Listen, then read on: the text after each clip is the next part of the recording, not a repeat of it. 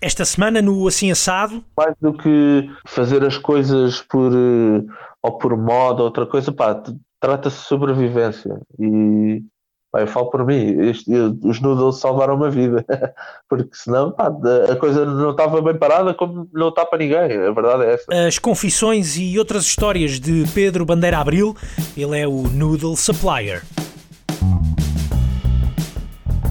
Olá, sejam bem-vindos a mais um episódio do podcast Assim Assado, o podcast de histórias de cozinha, comigo, Bruno Martins. Esta semana, e já com muitos restaurantes reabertos a tentar voltar à chamada nova normalidade, trago outras histórias. As histórias de alguém que, durante os dois meses de confinamento, encontrou um espaço para as suas criações gastronómicas. Falo de Pedro Bandeira Abril. Ele é cozinheiro, passou por restaurantes como a Taberna do Sal Grosso e a Taberna da Salmoura. Está neste momento a trabalhar na abertura do projeto Chapitão à Mesa. Mas os últimos tempos o Pedro passou-os a pôr em prática um projeto e um desejo já com alguns anos, trabalhar com noodles é o que o tem mantido ocupado, é o que tem mantido a sua cabeça ocupada, a cabeça de um jovem cozinheiro que encontrou aqui uh, uma oportunidade, uma oportunidade neste período de quarentena, fazer noodles e levá-los a casa dos clientes. Todas as quartas-feiras ele envia as novidades que prepara na cozinha ao longo da semana. Começou com 15 encomendas, hoje semanalmente prepara cerca de 50 refeições em modo home delivery, noodles de inspiração oriental que vão do Japão à China, passando pela Coreia, mas também uma inspiração bem portuguesa, bem curiosa, ramen de leitão da bairrada, vindo expressamente do restaurante Mugasa em Sangalhos. São tempos criativos para o Pedro Bandeira Abril, mais um cozinheiro que não se resigna, que mesmo com a reabertura dos restaurantes, tem noção que tudo vai ser diferente, pelo menos nos próximos tempos. É, portanto, também uma conversa de apelo à resistência, de apelo à imaginação e também uma conversa, uma sugestão. Caso sejam fãs de noodles e se não são, pelo menos destes deviam ser, deveriam então experimentar os noodles do Noodle Supplier. Vamos então à conversa com o Pedro Bandeira Abril. Assim Assado, um podcast de histórias gastronómicas com Bruno Martins. Uh, Pedro, muito obrigado pelo, pelo teu tempo. Queria começar precisamente por aí, por te agradecer o, o teu tempo. Uh, tempo que nesta altura para ti é também ele um bem muito precioso, porque tu, nesta quarentena, acabaste por uh, ser uma daquelas uh, pessoas, um daqueles cozinheiros, neste caso, que acabou por encontrar uh, muita coisa para fazer, felizmente, não é? O que é que tens andado a fazer nesta quarentena? Epá, felizmente, felizmente acho que sou uma exceção. Uh, epá, tive, tive um bocadinho de sorte também. Uh, acho que juntamente com, com o querer trabalhar e, epá, e ter, ter algumas coisas guardadas que já queria fazer há algum tempo, uh, epá, também tive alguma sorte. Tenho algum, muitos colegas meus epá, que infelizmente estão a passar um, um mau bocado. Uh, Epá, eu felizmente, felizmente consegui arranjar muita coisa para fazer e, e neste momento passei de ter tempo a mais para ter tempo a menos. Uh, a ideia dos noodles já estava no baú foi há 5 ou 6 anos. Okay. Eu, na altura, mesmo antes de trabalhar na, na Taberna do Sal Grosso, andei, pá, tive quase, quase, quase, quase a assinar uh, o contrato para ficar com um espaço ali na bica para abrir, na altura, um noodle bar. Pá, mas entretanto a dona zangou-se com o irmão, aquelas coisas certo. clássicas. uh, e, eu, e, o negócio acabou por não se, não se concretizar e pá, depois segui a minha vida uh, no Sal Grosso. Na altura quem ia abrir o, o Noodle Bar comigo foi depois o meu patrão lá no, no Sal Grosso. Pá, eu fiquei sempre com isto assim um bocadinho meio atravessado. Exato. Mas sempre tive sempre fiz tanto em casa, mas sobretudo fazia muito no restaurante para, para a comida do pessoal, ou family meal, como nós chamamos. Exato. E então, pá, foi uma coisa que foi-me acompanhando sempre. E eu agora comecei a ver, quando, quando, isto, quando começou o lockdown, eu comecei a ver as coisas mal paradas, porque do lado do Chapitão, onde eu estou agora, a coisa também ainda estava meio indefinida portanto ainda não sabia muito bem como é que a coisa se ia compor Porque Epá, no, meio, e no meio disto tudo, tu acabaste também por ser daquelas, daqueles, daqueles eh, cozinheiros que eh, iria ou vai ou está a iniciar um novo, um novo projeto, precisamente na, na cozinha do, do Chapiteau, eh, mas que também acabou por ser prejudicado com este lockdown. Foi um espaço que viu a sua abertura adiada. Como é que está a abertura do, do Chapiteau? É pá, sim, porque imagina, tem, tem coisas boas e coisas más. Coisas boas, eh, a negociação do que é o, o, o contrato por não estar assinado antes do lockdown, é pá, assume outras, eh, outros moldes. Permite-nos também, de alguma maneira, salvaguardar-nos, percebes? Porque se tivesse, se calhar se tivesse assinado antes, estava um bocadinho mais confortável em termos uh, laborais, mas se calhar estava preso a um contrato que me dava mais problemas agora. Uh, epá, porque estava vinculado a uma Exatamente. data de coisas que não estou, não agora. E ou, não é? estava, ou, estavas, ou, Eh, estavas em lay, ou, estava, ou estarias em layoff ou estarias. uh, Não, ou, não, ou- pior ou- é isso. Exato. Eh, o Ou sem emprego, O layoff, não, não- o layoff nem, se, nem se punha mesmo com contrato porque eu estaria também como gerente. Pois, exato. Portanto, estava tramado de qualquer maneira. Mas, pá, mas felizmente a coisa está a avançar. É epá, se tudo correr bem, muito, muito brevemente já tenho aí muitas novidades. Muito bem. E paralelamente, pá, enquanto conseguir, enquanto conseguir, enquanto o corpo, enquanto o corpo deixar, os noodles vão continuar a andar. Nós já vamos falar do- dos noodles e, e deste teu fascínio por esta eh, cozinha de noodles. Eh, gostava de, de- de te perguntar o que é que estavas a fazer antes deste, deste lockdown. Eu, é assim, eu já estou já a tratar da, do, da entrada no Chapitão, epá, se calhar desde dezembro. Ok.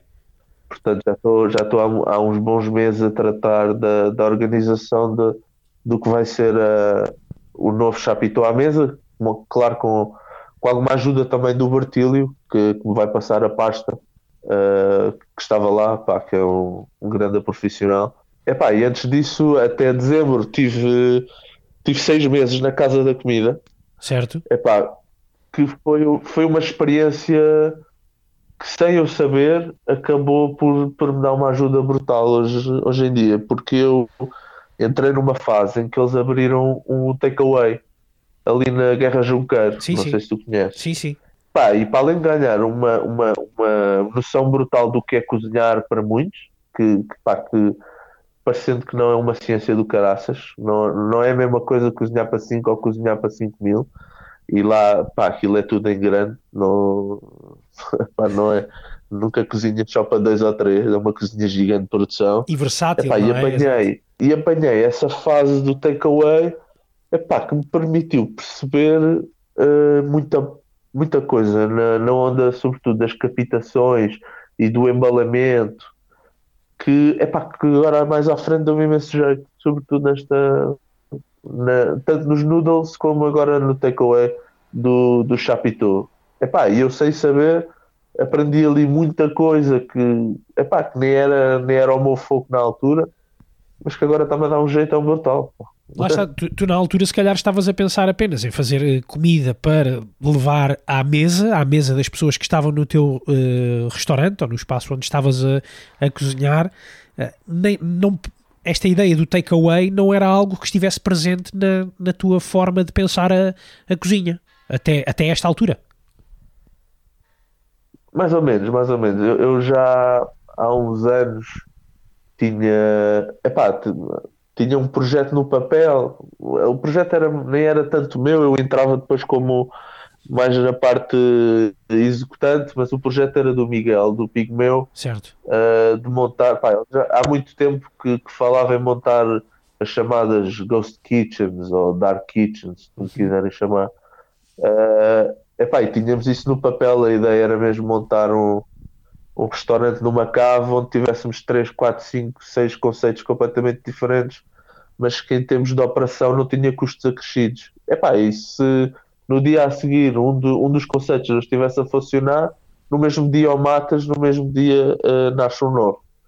E só pronto, aquilo entretanto era um investimento que se tinha que fazer a longo prazo. Eu na altura não podia, não podia, não tinha esse tempo e então ficou tudo no papel. Mas o, o Miguel, eh, o Miguel tinha, pá, tinha muitos planos para isso e ele, se calhar, é das melhores pessoas no país neste momento que, epá, que percebe do assunto. O homem é máquina. Tu, esta ideia do, dos noodles e a ideia de levar noodles a casa e de seres o. Eu adoro o nome, noodle supplier. Uh, como, é que, como é que nasce esta, esta ideia? Foi a, part, foi a partir do quê? Tu já explicaste que era algo que tu uh, gostavas muito de, de fazer. Uh, Porquê é que gostas tanto de, de noodles? Epá, tenho duas razões. A primeira foi uh, há uns anos atrás eu ainda não estava sequer na escola de cozinha eu, para, perceberes, eu tirei o, o, primeiro curso de cozinha, tirei que tinha 14 anos, um daqueles cursos manhosos da Vaqueiro, pá, que era tipo, era um dia por semana uh, durante dois meses. Pá, mas aquilo foi brutal, porque uh, na altura uh, o meu pai tinha-se acabado de separar da minha mãe e percebeu que quando, quando começou a viver sozinho não sabia cozinhar nada.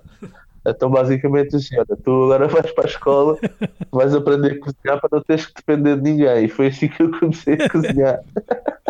Isso é muito bom, bela história.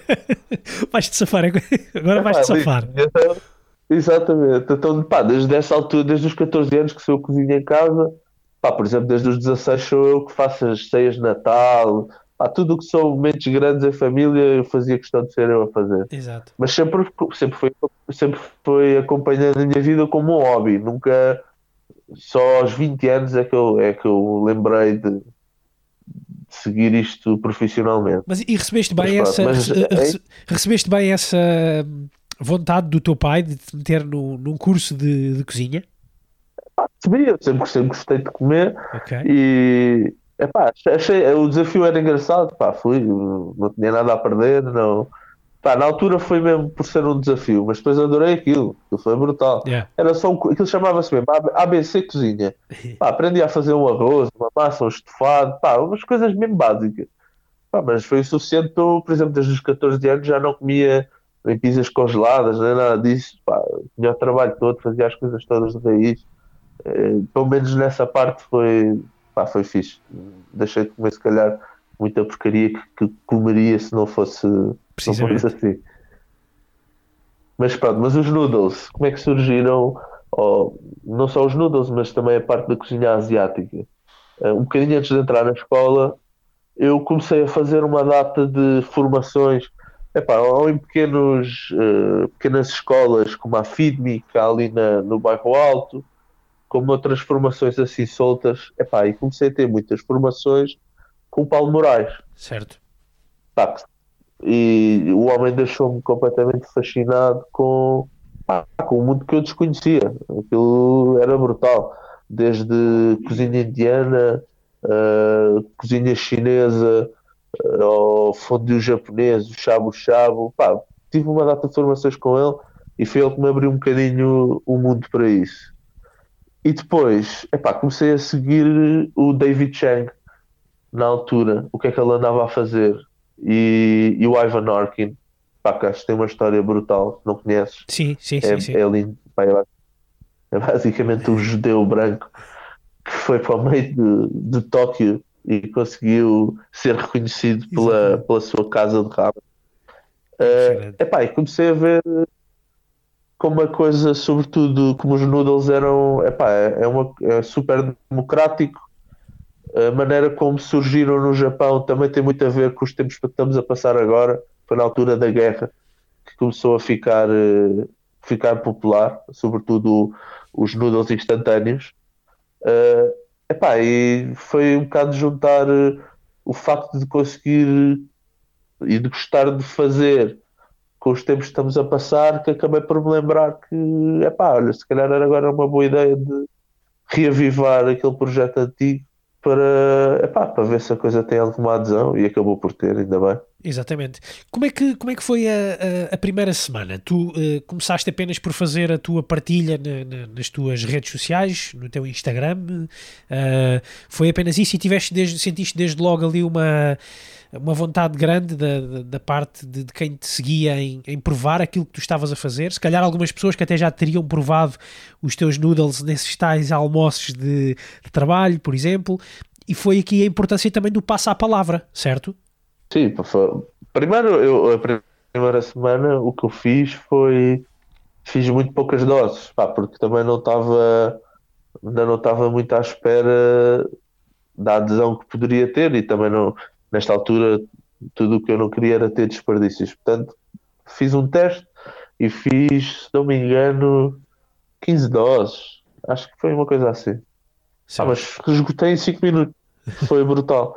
Só que claro que foram amigos e amigos de amigos. Não, for, não foi como está a acontecer agora, gente que eu nunca vi na vida que manda mensagens a pedir noodles.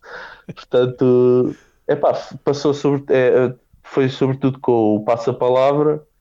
Epá, tive alguma sorte de, de, algum, de algum pessoal que tem alguma influência, sobretudo nesta área, que, que me encomendou e que acabou por publicar. Epá, e só tenho que agradecer porque Exatamente.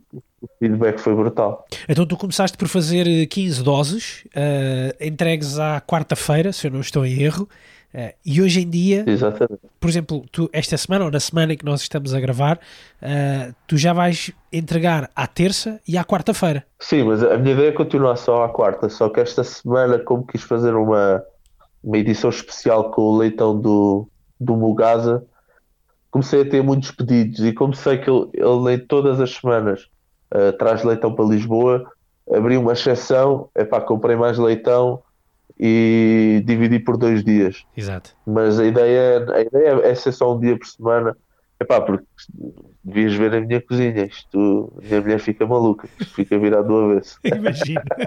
então, mas nesta altura, por exemplo, na semana passada, Uh, fizeste, uh, fizeste, entregaste, fizeste quantas entregas? Quantas, a quantas, uh, ou melhor, quantas, quantas doses é que serviste na última semana em comparação com a, com a primeira semana que fizeste 5 ou, desculpa, disseste 5 ou 15? 15, 15, 15. 15, 15. Fizeste 15, uh, na última semana fazer, fizeste quantas? Agora tenho estado a fazer 50. Pois é uma mudança muito grande. Realmente essa cozinha deve estar deve estar complicada, não é? Porque depois estamos a falar. É, é uma questão da organização, claro. só que é claro que não tem nada a ver com uma cozinha profissional, não é? Exatamente, exatamente. É, de qualquer das formas, eh, tu sentes, eh, quando tu falas dessa ideia de cozinha profissional, falas relativamente a espaço ou falas até relativamente também a, aos próprios equipamentos com que, com que trabalhas em casa? Epá, neste caso era mais espaço e, por exemplo, eu tenho uma placa de indução se tivesse um bico industrial e um tacho gigante, escusava estar a fazer caldo em quatro tachos ao mesmo tempo, fazia só no. Exato. mas pronto, mas de resto até, de resto até estou mais ou menos bem orientado. Tenho a máquina de vácuo aqui, tenho, epá, tenho algum espaço de bancada, mas de resto, ah, tenho uma boa mesa de jantar que é onde eu acabo por empacotar tudo, que é comprida. Exatamente. mas espaço, espaço sobretudo dava muito jeito. E diz-me uma coisa, tu vês, tu vês a crescer este, este projeto dos Noodles uh, a par, por exemplo, com o trabalho do Chapitão, ou tu acreditas que na altura em que arrancar o Chapitão à mesa, uh, de uma forma mais, digamos, formal e oficial, uh, este é um projeto que depois volta novamente para, para a gaveta? O que é que te parece? Ou qual é que é a tua vontade? é assim, eu gostava, gostava que andasse paralelamente, mas eu sei que quando arrancar o Chapitão à mesa vou ter que estar lá a 100%. Mas, porém, abriu-se abriu aí uma hipótese de eu, de eu ter o, os noodles num sítio físico uma vez por semana. Uh, ainda não sei as datas, mas vai ser ali bem central no Cais de Sodré. Ok. Uh, epá, e se calhar por enquanto vai ser isso que eu vou fazer.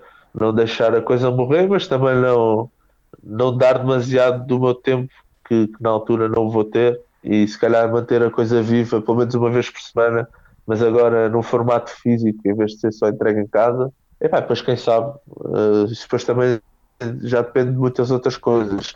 gostava que fosse mais qualquer coisa, mas ainda não sei o quê, nem sei quando. Nós aqui estamos a falar de uma boa de uma boa incerteza porque lá está, não sabemos como é que vai ser, como é que vai ser o amanhã, como é que vai ser o desconfinamento, como é que as pessoas vão, vão ter, vão reagir à reabertura dos, dos espaços. É uma boa, é uma boa dose de incerteza neste caso, não é? Porque no teu caso as perspectivas são ou podem ser nos próximos tempos até bastante diversas e alargadas, mas sentes que como tu estavas a dizer até no início, esta não é, não é este não é propriamente um cenário transversal ao universo da, da restauração, não é? Também é essa a sensação que tu tens e a impressão que tu tens do, dos próximos tempos. É pá, sim, a, a incerteza que acho que estraga tudo. Eu preferia uma, uma verdade feia, dizer-me, pá, tu vais estar eh, seis meses eh, sem venderes nada, mas depois ao fim de seis meses a coisa melhora mas o problema é não saber nada, não saber tempo, não saber eh, a reação uh, dos clientes, como é que vai ser a abertura. Pá, a incerteza é, eu acho que está tá a matar o. está a matar tudo. E, e a mim, pá, vamos vendo. Eu com o Chapitô estamos ali a ver como é que a coisa funciona, porque aquilo ainda por cima tem uma data de vertentes para além de, de restaurante, também tem a parte de escola uh, em que também temos uma cantina, temos ali uma cantina vá social, em que damos apoio à escola do Chapitô. Epá, vamos ver, vamos ver como é que a coisa se desenrola. Não, conheço muita malta que está a passar um, um grande mal bocado. E, e, acho sinceramente que ultimamente se fala demasiado em números e pouco em pessoas. É a minha, a minha percepção da coisa. E, e, o que é que tu tens a dizer sobre, sobre as pessoas? Ou seja, aqui a questão não importando os números, mas como é que tu sentes também o, digamos assim, o psicológico e o, e o emocional dos teus, dos teus colegas, das pessoas com quem tu vais falando eh, sobre desta, desta classe de, de, de, chefes de cozinha, de cozinheiros, como é que tu sentes esse lado emocional das pessoas? Todos eles também vão vivendo nessa incerteza, não sabem o que é que hão de fazer, alguns têm vontade de arriscar mas debatem-se com, também com o medo. O que, é, o que é que tu nos podes contar sobre isso? Epá, sim, eu, eu posso falar com, só sobre aqueles com quem eu tenho obviamente, obviamente. Uh, estado em contato. Uh, ah, uns, uns têm, estão mais otimistas e acham que a coisa vai passar mais rápido do que estamos à espera. Uh, outros estão super negativos ou porque perderam o trabalho e sabem que tão cedo não vai haver eh, ofertas de trabalho, epá, não sabem como é que vai ser o amanhã, mas estamos a falar a nível de pôr comida na mesa, de comer, já nem estamos a falar de, de, de como é que vai ser trabalhar ou não. Uh, epá, eu, eu, eu noto sobretudo que esta incerteza é que acaba por eh, baralhar a malta, que é, há muita gente que tem coisas que quer fazer, mas depois não sabe o timing porque está aqui a andar um bocadinho ao sabor do vento. Uh, epá, eu acho, acho neste momento, sobretudo quem tem um bocadinho mais de influência na área, podia, podia se calhar puxar um bocadinho mais pela parte solidária, uh, assim como os músicos estão a fazer. Eu, ontem ouvi essa, essa uma reportagem que os músicos estão, estão a pôr uma, uma folha de Excel, se não me engano, uh, aberta a todos com o que é que podem gastar em compras para outro músico.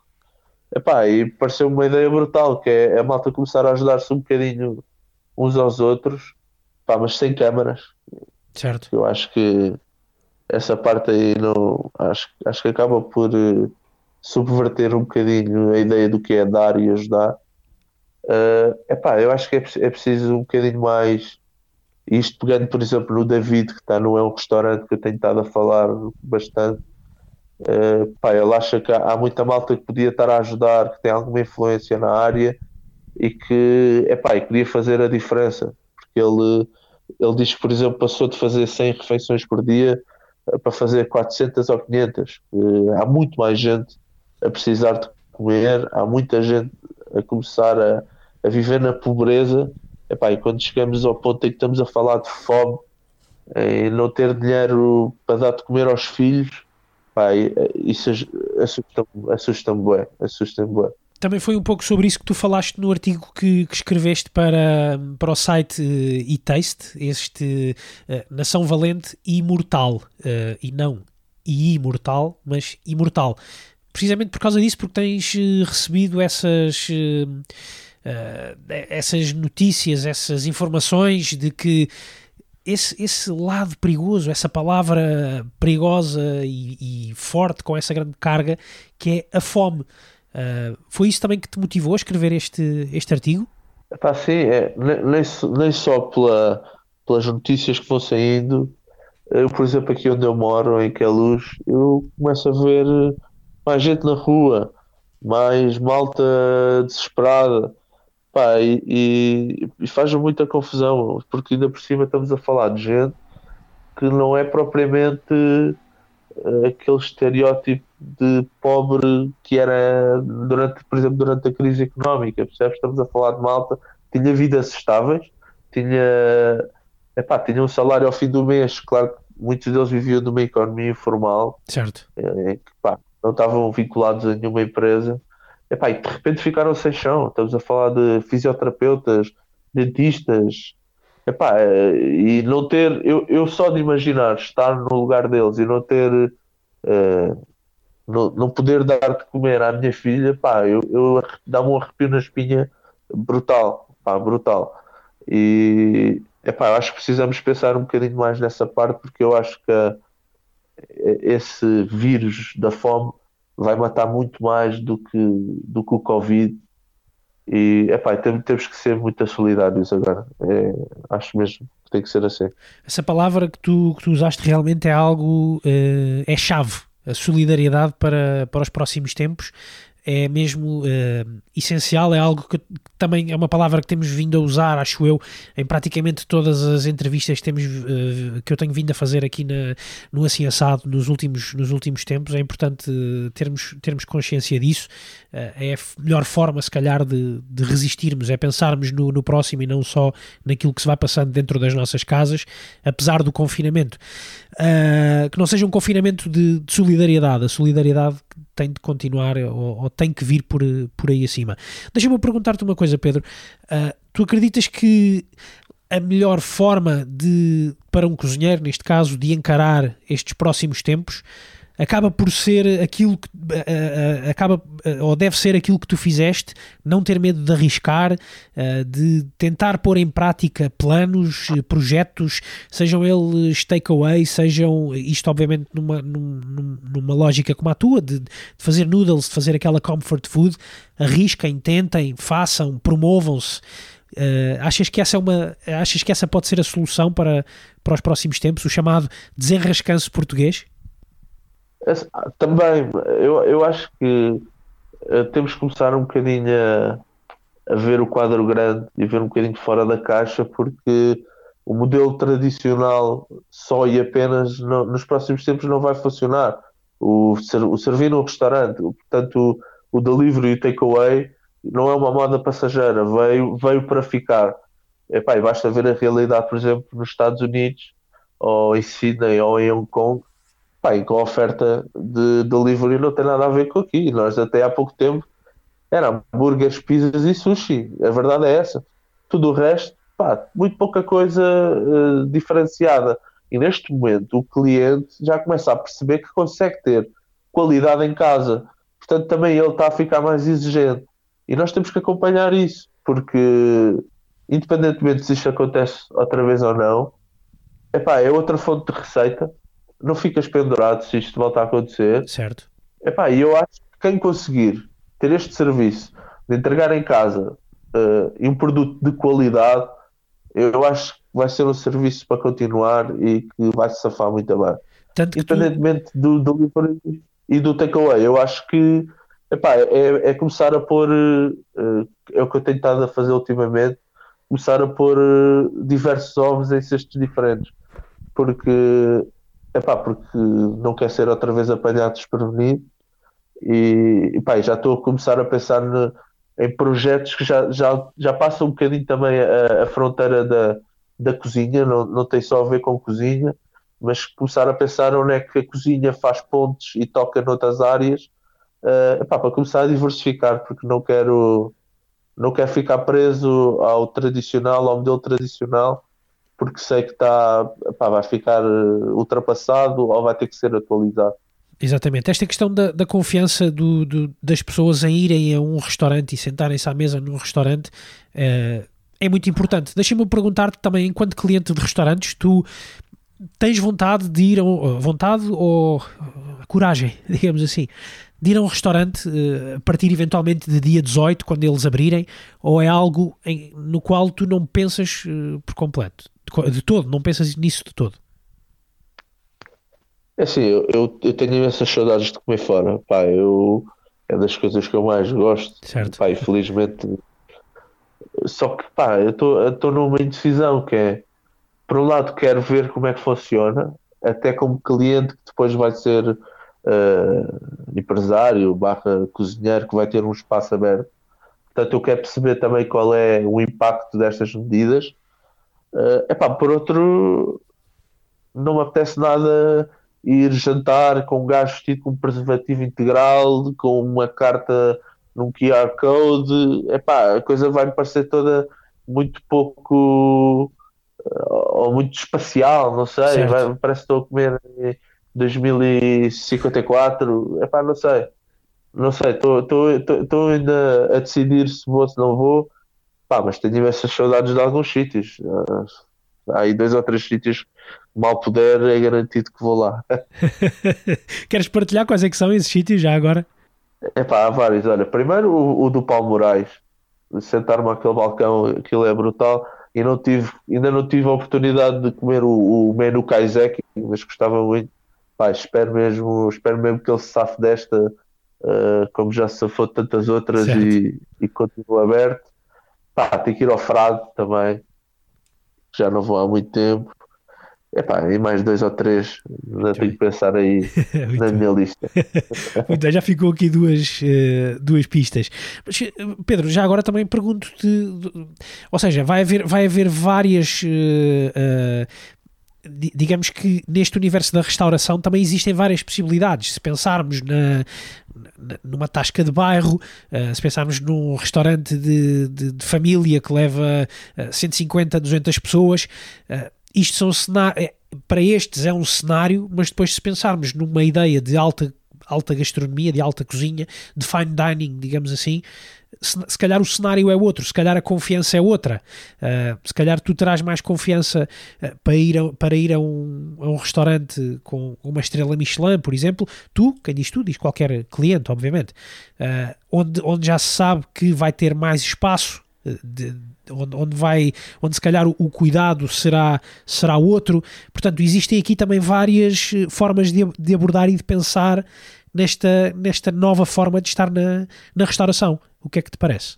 Sim, mas eh, também concordo. Acho que muito provavelmente nos restaurantes de fine dining, se calhar, se calhar haverá mais uma, uma personalização do cuidado que nos outros sítios não consegues. Mas depois também uma pescada de rabo na boca, que é também são os mais caros. Precisamente. E agora de repente toda a gente, toda a gente viu-se uh, epá, com um, um, corte brutal no poder de compra. Claro, claro. Portanto, portanto, isto é tudo. Ou seja, claro ou seja, nesse sítio. Fine dining seguro, para quem, não é? Fine dining para quem? Exato.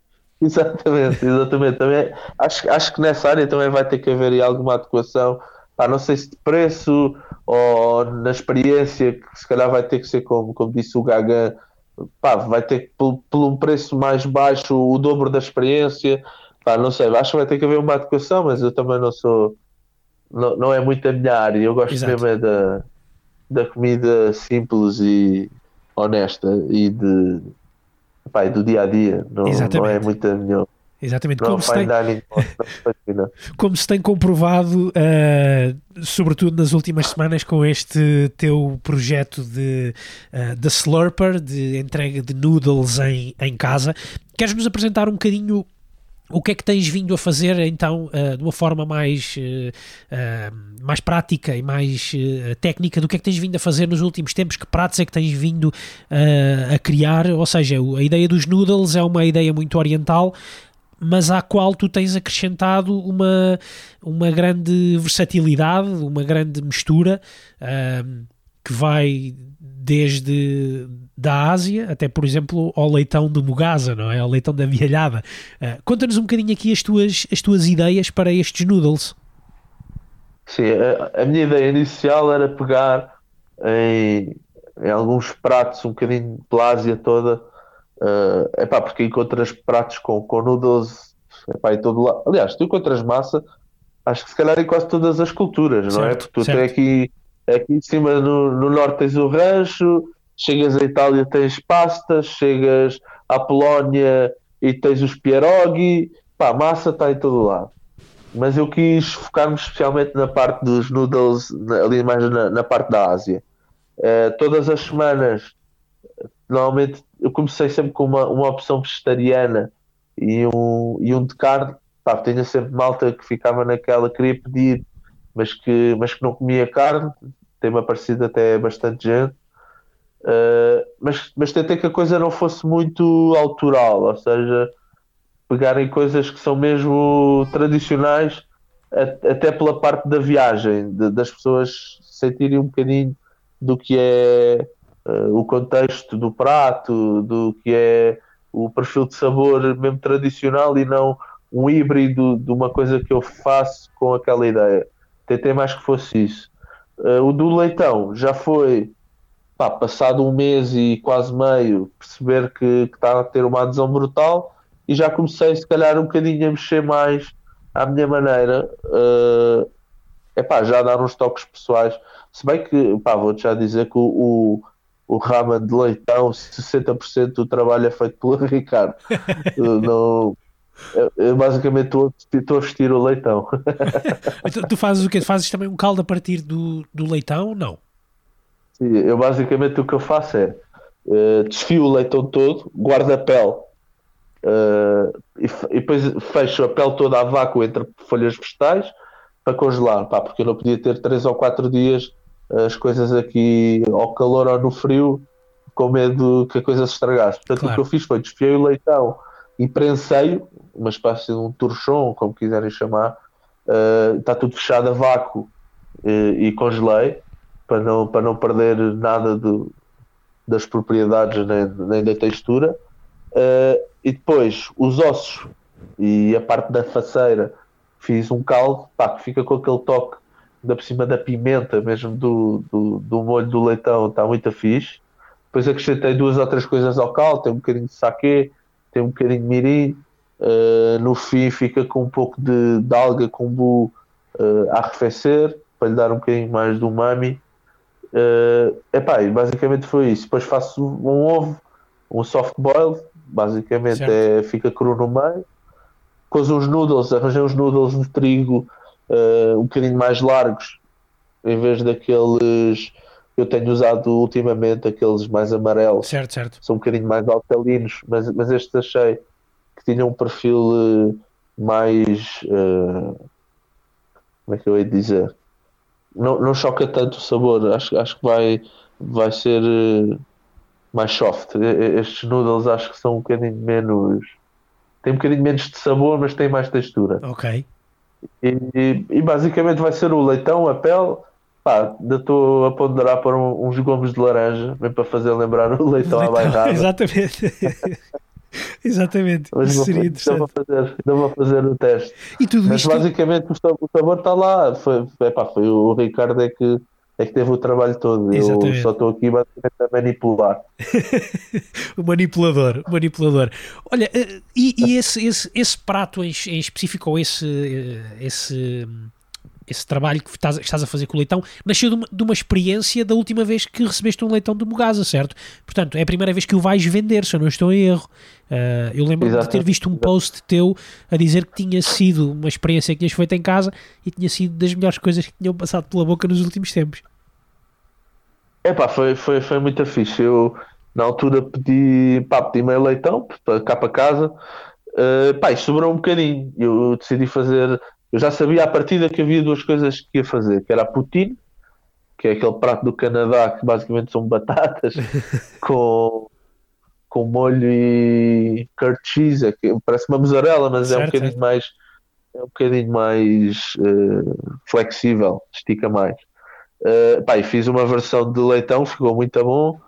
E pá, fiz o ramen, só que eu na altura estava a pensar eh, se eu fizesse uma versão, por exemplo, um shoyu ou um, ou um miso, já ia disfarçar muito o sabor do leitão. Então decidi fazer esta versão de shio, shio significa sal, eh, e então basicamente pá, tentei fazer eh, a coisa para ficar o mais, o mais fidedigno ao sabor do leitão eh, possível. Portanto, basicamente eu só tempero isto com um bocadinho de sake mirim e, e sal. É basicamente só o que eu faço. Não, não uso qualquer tipo de sojas, nem nada que pudesse de alguma maneira eh, travest- travestir um bocadinho o que é o sabor deste, deste leitão. O, o Ricardo Nogueira, do, do Mugasa, vai, vai ter, vai ter a oportunidade de, de provar este, este ramen Mugasa ou, ou não? Eu ando a tentar ver como é que vou fazer isso. Ou vou guardar uma dose congelada. Ele queria provar, só que pá, é muito difícil como é que. Eu não sei quando é que ele vem ou quando é que alguém vai lá. Estou Ok. a tentar ver com o Miguel do Pigmeu para ver se, se conseguimos coordenar. Pá, adorava que ele provasse, não é? Exatamente. Uh, mas pedi-lhe autorização para fazer isso, claro, e então, uh, pá, claro que gostava que ele, que ele provasse, mas também qualquer coisa, oportunidades não devem faltar. Eu já Certeza. percebi que a coisa. Até o porque o leitão tem tido muita adesão. cara. Exatamente, Pô, o leitão está a sair, portanto eh, a coisa, a coisa deve, deve dar-se. Mas deixa-me só perguntar-te uma coisa: eh, eh, é, é também, tu pensas também no nesta ideia do takeaway e de, ou do home delivery, neste caso, tu estás a fazer só home delivery, certo? Não estás a fazer takeaway. Não, é assim, eu dou sempre a hipótese de se alguém quiser apanhar e não pagar a entrega, eu dou sempre essa hipótese. Ok, Agora, eu, das duas, uma. Eu, primeiro, eu vivo fora de Lisboa, portanto, há muita gente que, não, que para eles não lhes dá jeito. A segunda, a segunda forma que eu costumo combinar é combino sempre a uma hora fixa no sítio onde eu começo as rotas. ok. É pá, e digo-se: olha, podes sempre apanhar ali, que é ali que eu sei que vou estar, porque depois não me consigo comprometer à hora X no sítio X, porque epá, não sei quanto tempo é que vou Claro, demorar claro. numa, numa entrega, epá, e eu às vezes vou desde Sintra até Odivela. Ok, tu, tu estás a fazer então entregas por toda a grande Lisboa? Ou como é que, como é que funciona? Só por curiosidade. Sim, pá, pá, já tenho desde Sintra a Cascais, Odivelas. Epá, Já eh, tens várias rotas, eu felizmente. sempre- então. Já, pá, e, e a Jenny da, da Rebel Rebel mostrou-me um, um site brutal me faz as rotas inteligentes, pá, é uma maravilha aquilo. Senão andava sempre à frente e para trás. Isso é ótimo, realmente isso é, é ótimo. Já são ferramentas que depois também vão aparecendo e que vão, sendo, e que vão vos sendo bastante úteis também neste, neste tempo. Lá está. Depois há o engenho de ir eh, fazer uma espécie de aproveitamento de- de- das melhores condições de, de trabalho. Mas eu ia te perguntar relativamente à questão do empratamento. Numa ideia de takeaway, de uma ideia de home delivery, é também para ti importante a ideia do, do empratamento? Porque nós em casa é que vamos terminar o, o, teu, o teu trabalho. Nós é que vamos aquecer o caldo e depois vamos empratar. Eu, no meu caso, eu abri a caixa onde vinham, onde vinham o- os noodles e onde vinha ah, o, o ramen da última semana e ele, e ele eh, vinha tão, tão bem montadinho que eu não tive coragem de o desfazer Ah, e preferi tirar umas fotografias dentro da caixa, assim um bocado ah, raw, uma coisa um bocado raw, mas o, o empratamento vinha tão bonito e e já vinha ele tão bem feito que eu achei melhor não mexer e despejar-lhe só o caldo por cima. Ah, o, que é que, o que é que te parece a ti? É, um, é um desafio também para ti pensar nesta ideia de, de empratamento? É, mais algo, é algo mais estimulante para, para se pensar e para se ter ideias nesta, nesta altura de exceção?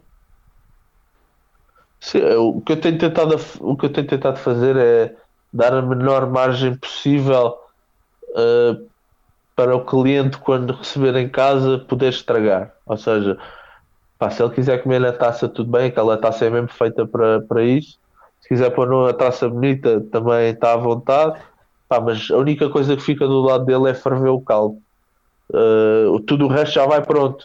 Portanto, epá, eu, tento, eu tento sempre que a coisa vá bonita para não, epá, para, para, para não ir com um aspecto descuidado. Eu acho que isso, os olhos comem tanto e, e comem primeiro, ainda por cima. Exatamente. E eu acho que sim, tem, tido, tem tido esse cuidado, mas epá, no fundo, sinceramente, desde que saiba bem, é o que me interessa, mais do que se tiver eh, se, se as pessoas mexerem e empratarem à maneira deles, mesmo que eu não acho que está bonito, epá, se no fim disserem estava muito bom, epá, para mim é, é, isso que fica a valer. Exatamente, exatamente. Se bem que eu acredito que o facto de se aquecer o caldo em casa ou ferver o caldo em casa uh, vai, vai trazer algo de, de diferente e vai trazer algo de diferenciador. Eu já tive a oportunidade, noutras alturas e noutras uh, circunstâncias uh, pré-pandémicas, de mandar, de cometer a ousadia de mandar vir um ramen para casa e filo uma vez não fiz mais porque vinha tudo. Uh, já vinha o caldo misturado, vinha com embalagem, com celofane à volta para proteger, para não entornar, etc, etc. Não foi uma boa, não foi uma boa experiência, tanto que só o fiz uma vez. E realmente isto que tu fazes, aquilo que, por exemplo. Uh, faz também o Lucas, uh, também já experimentei uh, fazer na taberna da Rua, da Rua das Flores, mandar vir para casa uma refeição pré-preparada que depois se termina no, no tacho fervendo, na altura foi um cação de coentrada. São, são, são formas inteligentes de, de, de se conseguir obter o sabor uh, desejado ou muito próximo daquilo que se comeria num, num restaurante. Acho que são boas estratégias, certamente também concordarás, não é? Sim, eu acho que tem, tem, tem duas vertentes. Primeiro, é tu envias um produto para a casa do cliente o mais próximo possível com a qualidade que tu queres servir. E depois aconteceu uma coisa engraçada com esta pandemia que foi toda a gente percebeu que afinal sabe cozinhar, ou mesmo que não saiba, até pode dar algum gosto. Estou a ficar então envergonhado. Então estou a ficar envergonhado. Isso também me passou. Não, mas até, até esta até esta falsa sensação de que estamos a cozinhar, mas que no fundo estamos só a dar dois ou três toques, eu acho que acaba por, por ser muito engraçado uh, para o cliente. Não, não é simplesmente abrir uma caixa Epá, e as coisas eu acho que vão com outra qualidade, porque se a comida sair quente e, tu, e tu pá, sabes que vai demorar pelo menos meia hora a 40 minutos, e é um dos grandes problemas do takeaway, tu sabes que a coisa nunca vai chegar exatamente como tu queres. Agora, se conseguires manipular duas ou três fases da, da cozedura ou de terminar o prato, se calhar vais ter um produto muito mais interessante e muito mais próximo da realidade do que é comer num restaurante. Pá, pelo menos foi essa a visão que eu tive do, do, do ramen. Pá, porque eu, fico, eu digo que eu ficava mesmo full se tivesse recebido como tu recebeste um ramen com, com o caldo lá dentro já. É pá, queria dizer, queria dizer que a massa já lá estava a cozer para há meia hora. Precisamente. Portanto, é pá, eu acho, eu acho que, e até por uma questão, isto falo em nome dos restaurantes todos, por uma questão logística, o facto da coisa ir fria e refrigerada permite uma gestão das entregas completamente diferentes. Porque se eu tiver que entregar comida quente, eu tenho que ter um driver à porta sempre pronto a sair. Se eu entregar comida refrigerada, eu angario os X encomendas e mais uma vez faço uma rota inteligente. Acabo por até nas rotas conseguir ganhar algum dinheiro. Exatamente. Estás a perceber? Eh, portanto, eu acho que isto é tudo é, é, é um win-win. É, basicamente é melhor para o cliente eh, porque recebe um produto com mais qualidade, é melhor para os restaurantes porque em termos de gestão eh, de produção e gestão de entregas é, torna-se muito mais muito mais inteligente e muito mais eficiente. Exatamente. São também boas dicas para quem estiver a pensar, eh, para quem nos estiver a ouvir, que trabalhe na restauração, uh, são também boas dicas que ficam uh, para eventualmente pensarem nesses serviços de, de takeaway e de, e de home delivery. são estratégias que têm que também ser alteradas. Muitos restaurantes provavelmente até terão que, para adotar a ideia de, de um takeaway e de um home delivery, vão ter que alterar as suas formas de, de cozinhar e eventualmente até as cartas, não é, Pedro? Pá, sim, é, tens que pensar se o teu produto é. Nem tudo dá para fazer uh, o takeaway ou é um desafio maior. Há certas coisas que são um desafio maior, por exemplo, um arroz, um arroz uh, carolino não é fácil de mandar já feito. Agora, se fizeres uh, o arroz já pré-aberto, um caldo à parte, mas depois também estás a dar uma margem demasiado grande para que, que a coisa possa não correr bem em casa. Ok, ok. Portanto, há, há, há certos pratos que das duas uma, ou arriscas e dizes mesmo, pá, olha, vou deixar o cliente depois terminar com umas instruções certinhas, a coisa vai funcionar, epá, ou, ou, ou tentas ir um bocadinho mais pela, por uma parte mais segura em que vendes um produto que sabes que se vai aguentar bem e que no final a coisa vai resultar melhor. Exatamente. Ah, eu, o que eu tenho dito, pelo menos à, à, minha malta mais chegada, é se estão a pensar fazer uma coisa parecida com o que eu estou a fazer, eu acho que há mercado. Tá, pensem na vossa primeira zona geográfica e oferta, o que é que há aí à vossa volta, pá, e, e ofereçam um produto que seja diferente mas que também não seja uma coisa muito complicada, porque eu acho que neste momento a malta quer coisas, é como tu estavas a dizer, é, é, comida de conforto, é, é algo que não, não seja demasiado intelectual. Certo. A malta quer é, é pá, e sobretudo querem receber, uh, não digo só quantidade, mas, mas querem receber o produto quantidade e qualidade pelo menor preço possível. Certíssimo. A verdade é essa. A malta neste momento não está a gastar rotos de dinheiro e mesmo às vezes uh, para comprar um prato de ramen é uma, é uma vez no mês. Estás a ver? E então. Para, e para comprar tem que valer mesmo a pena. Tens que. Eu digo isto enquanto cliente, quando compro, quero, saber, quero ter a certeza que vou pagar, mas que vou, neste, sobretudo nesta altura, que me vai saber mesmo muito bem. Não, não, não dou aqui espaço para, para engano. Já fiz algumas uh, encomendas até durante esta quarentena de alguns, uh, de alguns outros sítios em que as coisas não me souberam uh, tão bem, ou eu senti que estive a pagar mais demais por a qualidade que estava, que estava a comer na altura e fiquei mesmo desiludido.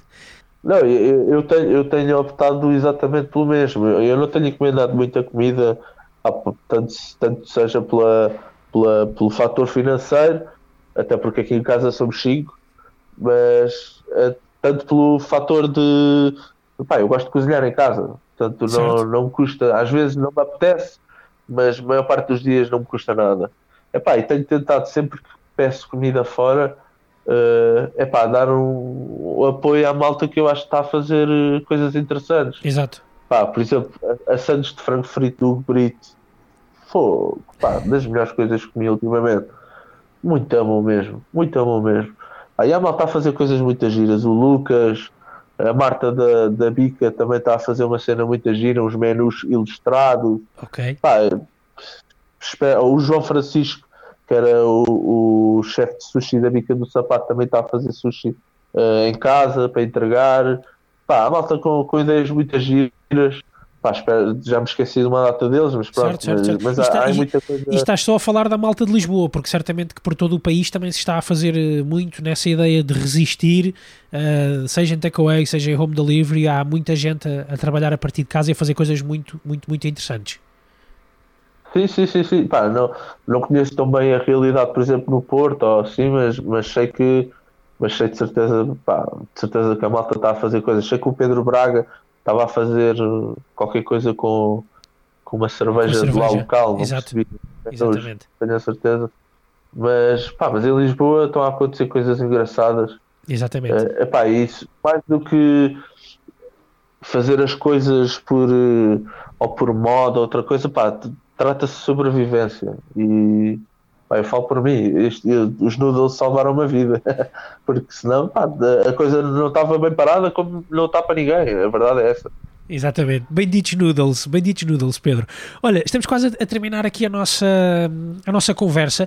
Uh, gostava de te perguntar, nós estamos a gravar isto a uma segunda-feira, tu quarta amanhã, terça-feira, tens entregas para fazer, quarta-feira tens mais entregas para fazer, nesse regime, obviamente, de, de exceção, porque normalmente o noodle supplier chega às quartas-feiras, mas gostava de te perguntar... Uh, como é que é, ou seja, hoje o que é que vais estar a fazer ou o que é que normalmente costumas estar a fazer de segunda à quarta-feira? Como é que são os teus processos de trabalho semanais hoje em dia? Apenas por curiosidade, obviamente. Assim, o que eu faço sempre é uh, começo pelo caldo, ou seja, eu já fiz o caldo, uh, arrefecio e vou, hoje vou embalá-lo a vácuo, ele está no frio, vou embalar a vácuo as doses todas. Uh, hoje vou fazer o pudim de pão também e de resto já só faço amanhã uh, cozer os ovos e os noodles, porque o resto já já está basicamente já está feito. Uh, mas normalmente o processo é esse. Uh, normalmente quando eu esta semana só tenho um prato, mas normalmente tenho sempre um salteado e um com, com caldo. o salteado eu normalmente só faço mesmo no dia. Uh, não faço não faço grandes pré-preparações uh, muito, com muita antecedência. Exato. A única coisa que eu faço tem que ser com antecedência é o caldo, pá, porque é muita quantidade e eu não posso fechar a quente, portanto tem que ser fazer, fechar, refrigerar, pá, e é a única coisa, é o único, é o único passo que tem que ser mesmo dado com antecedência, porque é pá, por, por, por contingência de, de, epá, de tudo, seja por não poder fechar com, com, com o quente, seja porque é muita quantidade e é, muita, é muito trabalho. Uh, mas de resto, pá, é basicamente isso. Esta semana, como disse, quem teve o trabalho todo foi o Ricardo. Eu só basicamente estive a fazer relinhos e a tirar a pele e a fazer o caldo. Exatamente. Mas e, e, tens tido facilidade em encontrar também produto uh, para, para fazer as tuas uh, criações? Olha, é, é fácil? Isso é, uma boa, isso é uma boa pergunta. Isso é uma boa pergunta. Olha, se, o, se o dono do supermercado Shen tiver a ouvir isto, pá, abra de uma vez, porque o mercado oriental está-me a levar uh, a pele e os ossos para, para comprar coisas que lá eram um terço do preço mas basicamente tem sido o mercado oriental na, no Martim Nis que me tem safado. Pá. Claro que é um bocadinho mais caro do que eu costumava gastar no, no outro, mas, ah, mas tem-me safado tudo o que eu preciso. É, a verdade é essa. Vou lá uma vez por semana ou duas em duas quando, quando não me apetece ir lá na semana seguinte e levo logo as coisas todas de uma vez. Exatamente. Mas tem sido. Eu tenho safado, pá, e mesmo as embalagens é lá que eu tenho comprado. Ah, ok, as embalagens todas. Depois, pá, vou à macro. Uh, o, a macro, de vez em quando vou lá para buscar, por exemplo, ovos e natas, pá, coisas que são em maior quantidade. Certo. Eu só para fazer um pudim de pão vou gastar 20 ovos, mais os, mais os que vou pôr nos noodles. Esta semana vou buscar para aí uma daquelas paletes de 60 Exatamente. e vou gastar tudo de certeza. Exatamente. Mas basicamente o, o, tem sido o mercado oriental. Aí ah, frescos eu compro, tenho, comprado, tenho uma mercearia de bairro aqui ao pé de mim tem, passam só frescos nacionais e eu acabo por comprar quase tudo aqui. Muito bem, muito bem. Olha, relativamente ao Chapitão, uh, queres nos adiantar alguma coisa? Podes adiantar-nos alguma coisa relativamente a datas, a possível abertura, se calhar apenas para takeaway ou home delivery? Uh, preferes guardar essa informação para mais tarde? Conta-nos lá, o que é que nos podes contar? Não, não, não. O, o takeaway já uh, arrancou a semana passada, okay. claro que pá, num modo muito soft, tivemos poucas encomendas, mas isso é normal, não, não estou à espera que aquilo exploda de repente. Mas funciona às quintas, sextas e sábados. Uh, epá, estamos a ver como é que vai ser agora a reentrée uh, em termos de datas. Eu, eu pessoalmente não me sinto muito confortável em abrir dia 18. Certo. Pá, pelas mesmas razões de toda a gente. Uh, preferia ver como é que funciona nos outros, como é que é a adesão, se há gente, se não há gente. Uh, mas pronto, mas vamos ver. Uh, como eu te disse, temos uma data de outras contingências por ser uma, uma escola também que pode obrigar a que nós tenhamos que ter ali outra flexibilidade. Certo, certo. mas pronto, nós de início vamos abrir, quando abrimos ao público, vamos abrir só a esplanada. Lá temos 100 lugares de esplanada, pode ser isso que nos dê ali algum. Alguma margem, algum não é? leverage, certo, alguma... certo, certo, certo. Exatamente vamos abrir só a grelha, uh, vamos continuar com o takeaway na outra cozinha. O, o que, e vamos ver. O que é que tens, o que é que se pode encomendar à quinta, à, à, quinta sexta e sábado no, no Chapitão à mesa? O que é que recomendas? Epá, eu, eu basicamente fiz um. Aquilo funciona quase como um menu do dia, portanto, todos os dias tens um prato de carne e um prato de peixe. Pá, tentei fazer a coisa mais acessível possível, portanto, uma dose são 8 euros, duas são 15, mesmo para, para, para, a malta que come, pá, é raro pedirem, pelo menos nos noodles, é raro pedirem eh, uma dose só, que a malta não come sozinha. Certo. Uh, epá, e são coisas de, pá, mesmo de taxa, estamos a falar de ervilhas com ossos calfados, uh, feijoada de choco, uh, favas com entrecosto, pá, são coisas mesmo, pá, sem pinga de autor, aquilo é mesmo como manda a lei, ter prazer a comer. Do livro. Exatamente, pá, porque ali eu, eu quero mesmo que, mesmo quando abrir, seja comida portuguesa mesmo, mesmo, mesmo no, no, na verdadeira no verdadeiro sentido da palavra, porque não. Ah, porque eu acho, eu, eu acho que aquilo, juntamente com a vista que tem, com o espaço que tem, uh, epá, e com o tipo de cliente que temos ou que tínhamos, não sei se volta ou não, que é que, que é, exatamente. É, é, sobretudo estrangeiro, epá, faz, faz, para mim faz todo o sentido que, que, a oferta seja a gastronomia portuguesa. Epá, agora vamos ver, vamos ter que andar aqui um bocadinho também a navegar à vista mas acho que mesmo para o português também é mais interessante do que uma coisa híbrida, meio autoral, não, certo, certo, não é certo. muito. Claro que dou sempre o meu cunho, ou seja, há, há, sempre ali algum processo, alguma coisa que eu acho que faz mais sentido de, de outra maneira, mas que no fim, é pá, que saiba o que é. A ideia é um bocado essa. Precisamente. Portanto, também, é comida portuguesa. Também, portuguesa. também, também tens essa ideia de que uh, as raízes portuguesas e eventualmente a ideia de nos fecharmos um bocadinho para dentro, não as mentes, mas apenas a parte mais técnica e de sabor à mesa, digamos assim, nos fecharmos um bocadinho mais para dentro e, e de puxarmos por aquilo que é a nossa tradição, a nossa cultura gastronómica, pode também vir a, a ter um impacto positivo na recuperação disto tudo? Tu acreditas, acreditas nisso? No consumo do produto português, do receituário português, acreditas nisso? Sim, eu acho que vai acontecer quase. Já estava a acontecer um bocadinho, já, já, já, já, já tinha começado um bocado essa, essa vaga do, do produto português. Acho que agora, pá, por força de, das circunstâncias, vai acontecer mais do que nunca.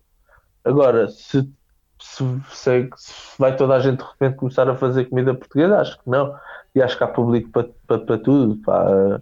Acho sinceramente que o que vai o, o que se vai safar é, é quem, quem, quem, quem, quem é mais autêntico, seja Exato. a fazer uh, pá, comida como o Hugo, que não, não tem um rótulo, mas que, mas que tem um statement que é, é, pá, é a cara dele, como é pá, mandar todas as pessoas, não vale a pena claro, estar a dizer nomes claro, claro. fazem o tipo de cozinha que fazem, mas que Epá, mas eu acho que desde que sou autêntico a coisa funciona. Independentemente se é portuguesa ou não.